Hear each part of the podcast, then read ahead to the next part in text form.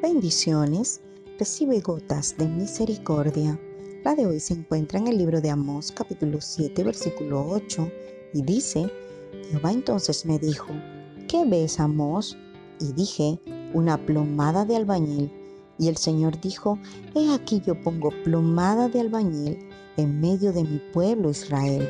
No lo toleraré más.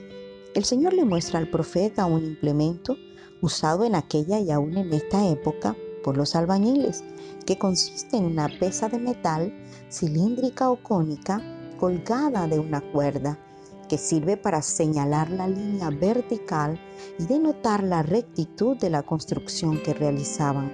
En nuestros tiempos también es usada en ergonomía postural con el fin de realizar un examen físico en el cuerpo humano para reconocer si existen alteraciones posturales por el mal uso del cuerpo, ya sea al caminar, cargar, dormir, sentarse, etc.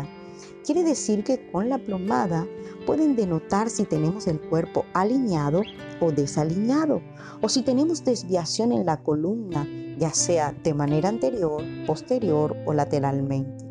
Luego de esta explicación, lo que realmente Dios quería hacer con Israel era una evaluación postural de manera espiritual para observar si su amado pueblo estaba caminando en realidad en rectitud, si su condición era simétrica o asimétrica. En pocas palabras, quería demostrar lo desviado que ellos andaban.